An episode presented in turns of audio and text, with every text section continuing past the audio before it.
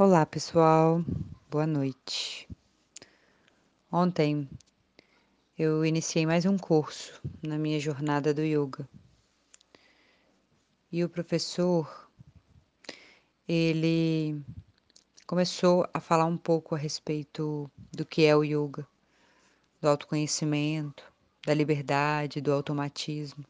Eu achei muito muito gostoso a, a forma com que ele explica, né, cada cada situação até chegar no porquê que a gente pratica, no porquê que a gente medita, no porquê que a gente vive o yoga como um estilo de vida, um caminho, né? E através das palavras dele, eu me inspirei para criar mais um podcast para vocês. E aí eu queria começar com a pergunta, né, a pergunta mais tradicional, né? O que é yoga para gente, né? Por que nós praticamos yoga? O que o que significa a palavra yoga, né? E o yoga ele é a busca uh, da nossa consciência. É como se a gente buscasse algo que está dentro de nós. É a união com a sua própria consciência. E como é que a gente faz para nos unir à nossa própria consciência, para entrar para dentro, para olhar para o nosso próprio self? Através da meditação.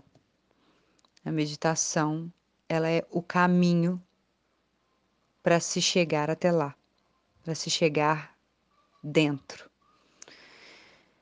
E existem vários métodos, né, para a gente se praticar o yoga, para a gente chegar ao ponto de conseguir realmente praticar a meditação, certo? Existem vários métodos, como o Ashtanga, como os asanas e vários outros formatos, né, como o Hatha Yoga, que fazem com que a gente consiga voltar não só para dentro, mas voltar o nosso olhar para o presente, porque infelizmente hoje a gente tá tão automático, tá tão para fora que a gente se preocupa mais com o futuro do que com o presente. Né? O, o medo, a angústia, a ansiedade tomam conta da gente a ponto da gente olhar mais para fora, para as nossas ações futuras, para aquilo que vai acontecer ou não, do que para dentro. E isso acaba intoxicando o nosso organismo, intoxicando a nossa mente, intoxicando o nosso dia e atrapalha, inclusive, a gente a ter uma consciência limpa, realmente pura, condizente com aquilo que o nosso eu, o nosso self, é, compactua. E aí, como é que a gente faz para chegar a esse ponto que a meditação ensina a gente? Que as práticas, os métodos do yoga ensinam para gente. Através do autoconhecimento. É, o, o autoconhecimento, ele é o básico do básico. Ele é o início, o meio e o fim, mas ele é a base para o caminho. Porque ele te faz olhar para dentro e ele te faz parar de olhar para fora. E quando a gente olha para dentro e organiza tudo que está ali dentro e traz espaço para o pensar, para o criar, para o cocriar, para o perdoar, a gente começa a se conhecer tanto que a gente começa a ganhar liberdade, a gente começa a ganhar espaço entre a percepção e a ação. Isso é liberdade. A gente parar de ser conduzido pelos nossos pensamentos, desejos e vontades e passar a fazer aquilo que realmente faz com que a nossa consciência se mantenha pura e tranquila. Então a gente começa com a percepção de quem nós somos. Quem sou eu? O que eu faço aqui? Quem sou eu como essência? E aí, a gente precisa parar de achar que autoconhecimento tem a ver com autodesenvolvimento, com autocrítica, autoavaliação. Eu já falei isso para vocês em outros momentos. Autoconhecimento é a gente perceber quem nós realmente somos lá no fundo. Porque nós já somos. Nós já somos, nós já temos a nossa essência, a gente já é uma consciência pura. A nossa alma, ela é perfeita. Só que ela fica confusa com tanta informação com tanto pensamento, com tantos desejos, e a gente passa a não ser mais a nossa essência, a gente passa a ser o todo, e isso nos torna confusos, ansiosos, preocupados com o futuro. Então, quando a gente percebe que nós já somos, que nós já temos uma pureza interna, uma consciência livre e pura, o que a gente faz com o nosso autoconhecimento é abandonar aquilo que atrapalha a gente a enxergar quem a gente é. É aquela velha história que eu conto sempre para vocês, os meus alunos antigos vão saber exatamente o que eu estou falando. Eu sempre repito isso: é aquele rio que está poluído, a alma é o fundo, e ele não consegue ver através do rio porque ele está sujo. A partir do momento em que a gente começa a limpar essa água do rio e ela começa a ficar clara, que é a nossa consciência, então a alma consegue enxergar além. É isso que a gente faz no autoconhecimento, no nosso autoestudo. A gente não precisa, não é se desenvolver, a gente já é. A gente tem que buscar dentro. E a gente só consegue acessar todo esse conhecimento, esse tesouro interno. A gente só consegue acessar isso através de conhecimento. O conhecimento que nos ensina como acessar, né? O conhecimento que nos ensina a meditar, a praticar. Quando a gente está ali no tapetinho praticando, a gente está ali aprendendo a se auto-observar sem nos julgar, sem querer fazer alguma outra coisa. A gente está ali treinando praticar no presente. E a gente cria um espaço entre a percepção e a ação quando a gente está ali, treinando no presente. Porque por mais que a nossa mente queira estar lá longe, em outro lugar, em outro ambiente, querendo fazer outra coisa, querendo tomar uma cerveja, querendo estar tá curtindo com os amigos, querendo estar tá deitado, dormindo, a gente está voltando ele toda hora para o presente. E é nesse treino constante, constante de puxar o tempo todo a nossa consciência para o presente é que faz com que a gente fique forte o suficiente para entender que um desejo é só um desejo e que está tudo bem, a gente só assiste ele e deixa ele embora. A gente não precisa tomar uma decisão entre sim e não. A gente só deixa embora. E esse treinamento, essa educação que a gente dá para a nossa mente, para os nossos sentidos, para aquilo que a gente deseja, que a gente quer, que a gente quer conquistar, isso gera saúde no nosso corpo e na nossa mente. A gente deixa, então, que o yoga atue sobre a gente. E é por isso que a gente tem que se entregar à prática. A gente não pode ficar o tempo inteiro só preocupado se a gente está fazendo o asana bem feito e bonito se a gente tá bonito para foto, se a gente tá bonito para o vídeo, se a gente está fazendo um asana espetacular. E quando a gente fecha esse asana, a gente não pode deixar que o nosso ego, ego mostre pra gente o tanto que a gente é foda. Nossa, como eu sou foda, fechei o asana. Olha como eu sou alongada, como eu sou flexível. Puxa, porque é tão impressionante como a gente dá mais atenção para o que a gente consegue, é, do, é, é mais é impressionante como a gente dá mais atenção para o que a gente não consegue, para o que a gente é ruim, o que a gente tem que melhorar, do que para o que a gente realmente já é bom, né? E aí, na hora que a gente ultrapassa todos os limites e a gente consegue fazer aquilo que a gente não era bom, a gente fala: Nossa, eu sou foda. E é aí que a gente tem que parar e perceber: é para isso que eu estou praticando yoga?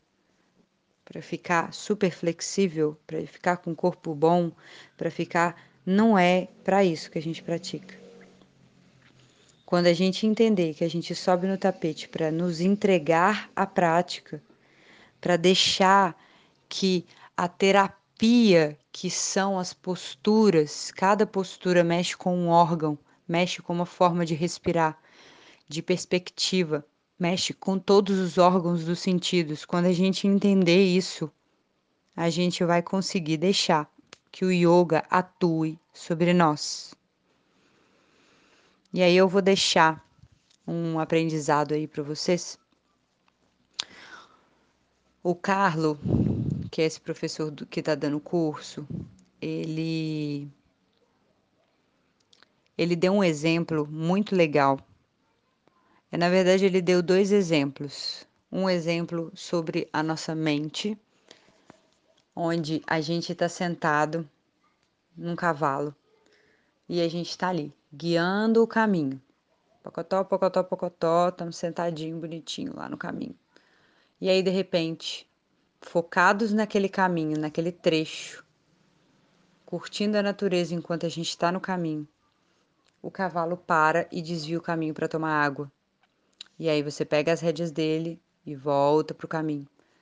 E depois ele vai de novo, sai do caminho para comer, ou por causa de um bicho, por causa de outras distrações, e a gente volta ele de novo para o caminho. Só que em algum momento o cavalo foi para comer, saiu do caminho, e aí você saiu do cavalo, olhou ao redor, viu o rio, sentou e ali você ficou. E anoiteceu e você perdeu o propósito, você esqueceu onde você estava indo, você saiu do seu caminho. Então, as rédeas do cavalo, né, exemplificando aí, as rédeas é a gente trazendo a nossa consciência, a gente treinando, puxando a nossa consciência, que é o cavalo, de volta para o caminho. Toda vez que a gente senta e medita ou a gente pratica, eu falei isso na clínica de posturas é, desse domingo, dia 16 de maio de 2021. Não sei até quando esse podcast vai ficar, né? é, eu falei com as meninas a respeito dos macaquinhos, né? Os macaquinhos meninas e meninos que estavam no curso, os macaquinhos que ficam na nossa mente durante a prática, fica pulando um monte de pensamento, um monte de coisa que fazem a gente querer sair da prática. Mas se a gente puxa a rédea, a gente continua no caminho. Não vai existir uma forma fácil de estar no caminho. Vão sempre existir distrações, coisas externas que fazem a gente sair do caminho. Mas quanto mais forte a gente tiver para puxar a rédea, quanto mais educação a gente der para esse cavalo, mais fácil a gente retorna, mais fácil a gente fica e permanece no caminho. E um outro exemplo que ele deu que eu achei muito legal foi sobre automatismo. Ele falou a respeito, ele deu um exemplo de uma coisa que ele gostava muito de comer. Eu vou colocar aqui um bolo de chocolate. E aí, puxa, eu amo bolo de chocolate. E aí eu vou na padaria e todo dia de manhã eu compro um bolo de chocolate. Mesmo sabendo que todo dia de manhã comendo esse bolo de chocolate vai atrapalhar o meu dia, vai atrapalhar o meu corpo, vai intoxicar o meu organismo. mas eu não consigo ficar sem o bolo de chocolate, igual as pessoas falam que não conseguem ficar sem o cigarro, sem a bebida ou sem algo que fazem mal, mas eles não conseguem largar. Eu preciso disso. Eu preciso, eles falam, né? E aí o que que acontece com a nossa mente? Primeiro, quando a gente vê o bolo, o bolo de chocolate, o bolinho de chocolate, a gente sente e o percebe. Essa é a primeira coisa que acontece, a gente o vê. Depois, o órgão do, do sentido que, que recebeu, percebeu esse objeto, ele faz um movimento interno acontecer, cria um movimento interno aqui dentro de nós e que gera então uma ação concreta que é comer o bolo de chocolate. Então eu vejo o bolo de chocolate, eu crio um movimento interno dentro de mim, um sentimento, uma reação e aí eu vou, faço a ação concreta de comer o bolo de chocolate. A ação concreta quando você já pulou para esse passo, já era, já acabou, você comeu o bolo de chocolate. Não tem outro jeito. Então, como é que a gente faz para sair do automatismo? Existe um espaço de tempo entre o movimento interno, que é depois que você vê, você gera uma sensação que geralmente é salivar a boca, ou lembrar de momentos felizes que você teve com esse bolo de chocolate, ou lembrar do sabor delicioso que ele teve. E aí, existe um passo grande entre isso, o movimento interno, e a ação concreta. A ação concreta é você já comer o bolo. Se você quer sair do automatismo, existe uma forma que a gente aprende na meditação, que é quando os macaquinhos ficam pulando lá na nossa cabeça e a gente simplesmente nos silencia a gente silencia a nossa mente e a gente para de prestar atenção nos nossos pensamentos. Quando a gente começa a aprender a meditar, é assim: a gente senta, respira fundo, começa a observar os nossos pensamentos, só que a gente não se identifica com eles. Essa é uma das formas com que eu aprendi, a gente não se identificar, porque os pensamentos eles vão estar ali, os bolos de chocolate vão continuar nas padarias. O cheiro vai continuar vindo toda vez que você passar numa padaria. Mas quando a gente começa a meditar, começa a praticar yoga, começa a seguir um caminho de purificação, de limpeza, os nossos órgãos do sentido se educam a ponto de o movimento interno não causar nenhuma vontade súbita de largar tudo, todo o caminho e simplesmente ir lá e beber dessa fonte. Então, quando a gente treina isso na meditação, quando a gente está num asana difícil e fala, nossa, eu queria sair desse asana agora, mas eu vou ficar aqui. Eu não vou prestar atenção nesse movimento interno. Eu não vou fazer essa ação concreta de sair meio da prática falar, tchau, fui embora, beijo, não me liga. Então, eu achei isso muito interessante, esse exemplo. Porque quando a gente quer modificar algo que é tão automático na gente, a gente pode fazer isso nos educando através da meditação. Essa, esse espaço entre o movimento interno e a ação concreta é o espaço de percepção. Esse espaço de percepção ele é diferente de você falar que vai comer o bolo ou não vai comer o bolo. Ele simplesmente não tem nenhuma reação. Porque a gente não se identifica com essa movimentação interna, a gente deixa passar. É assim, eu fui seguir uma amiga minha, ela chegou e falou assim: ó, vamos ali na padaria que eu preciso comprar uma água. Eu chego na padaria e eu já tô meditando e treinando muito já meditação e respiração e asanas. E ela chega para mim e fala: "Nossa, eu vou comer esse bolo de chocolate. Eu queria muito comer esse bolo de chocolate." E eu continuo na minha. Eu não vou comer o bolo de chocolate hoje. Não tinha nem programado para comer o bolo de chocolate. Não vou comer o bolo de chocolate. Tá, ok, ok, eu te espero, tá bom? E assim ela vai com o bolo de chocolate e a gente vai embora. Não teve uma briga interna dentro de mim mais sobre eu vou comer o bolo. Ai meu Deus, eu preciso comer esse bolo. Nossa, ela tá comendo esse bolo, eu quero esse bolo. Não, não tem. Não, eu não vou comer esse bolo. Não, não me faz bem esse bolo. Não, não existe. Existe apenas uma não identificação com os pensamentos, com essa movimentação interna que tem dentro de mim. Entendem isso? Vocês entendem o quão é, é, beneficiado vocês vão ser quando vocês entenderem que o desejo ele não pode ser o cavalo que vai lá tomar água e tira a gente do caminho.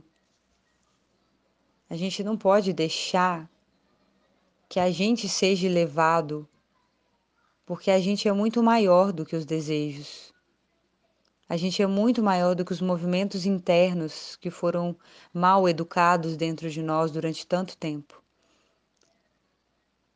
Então, é, que com esses pensamentos e esse conteúdo, que vocês possam entender o real objetivo desse encontro com a nossa própria consciência, que é a prática de yoga, a prática de asanas, a prática de leitura e principalmente a prática de meditação. Quando vocês sobem no tapete e praticam asanas, vocês estão meditando, vocês estão tornando essa prática de asanas uma meditação ativa. Por isso que às vezes o excesso de perguntas e dúvidas por que eu tô fazendo esse asana, por que eu tô subindo no tapete, por que eu tô isso, por que eu tô aquilo, como é que faz isso, como é que faz aquilo, ele te tira um pouco dessa meditação. E é por isso que às vezes em muitas práticas, quando eu vejo que o aluno está muito interiorizado, eu nem chego a atrapalhar ele na aula, porque eu tô aqui e ele tá ali e a gente tem esse encontro algumas vezes na semana e isso às vezes tem que bastar para vocês, alunos, tem que bastar só ser assistido e pararmos de nos alimentarmos também de só ajustes. Todas as aulas têm que ter ajuste, eu tenho que ganhar postura, eu tenho que conquistar novas posturas, eu tenho que melhorar no meu asana. Eu não tenho nada, eu já sou.